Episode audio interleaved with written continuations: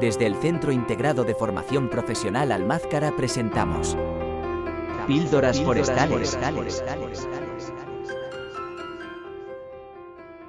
Capítulo 14 O Teixadal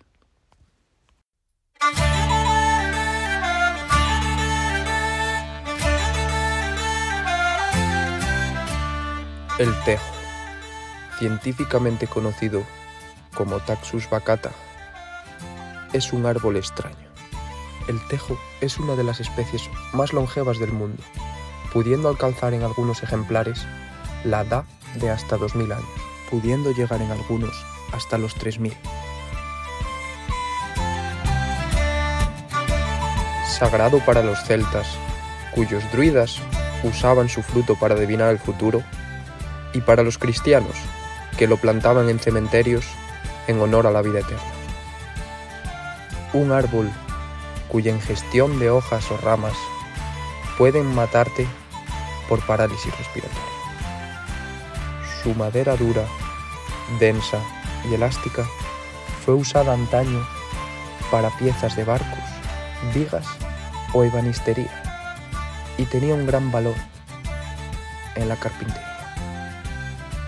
Pero más allá de sus usos, sus características o sus tradiciones, el tejo es una especie que le gusta estar aislada. Una especie solitaria que crece sin formar parte de ninguna agrupación. O al menos eso pasa en el resto del mundo. Pero, ¿qué ocurre en el Teixadal? ¿Qué ocurre en el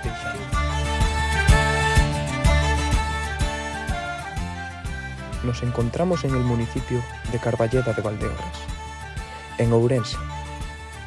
Allí, en un pueblo llamado Casayo, se encuentra un pequeño bosque de alrededor de unos 400 o apenas 500 ejemplares de tejo, destacado por ser uno de los pocos bosques naturales de tejo que crecen en Europa.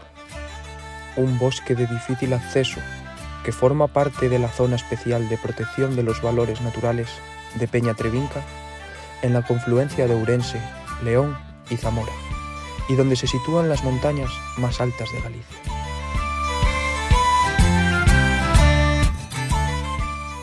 Como dijimos antes, el tejo es un árbol excepcional, del que un día estuvo extendido por toda Galicia, pero del que hoy, desafortunadamente, casi no quedan ejemplares y en ningún caso formando bosques, salvo el del Teixadal de Casal. Y por eso nos preguntamos, ¿qué le ha llevado al tejo? Un árbol extraordinario, un árbol solitario, capaz de vivir hasta 3.000 años, a unirse, agregarse y conformar este pequeño bosque situado en los montes más abruptos de la provincia de Urense.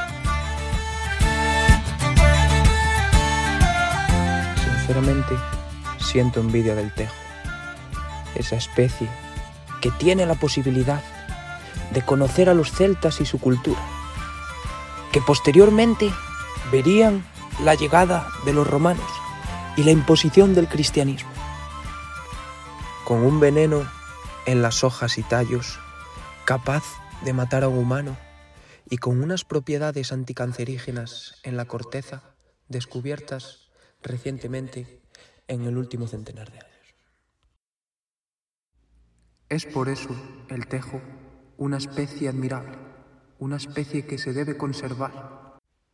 Y es el teixadal prueba de que el tejo nunca dejará de sorprendernos, de sorprendernos, de sorprendernos.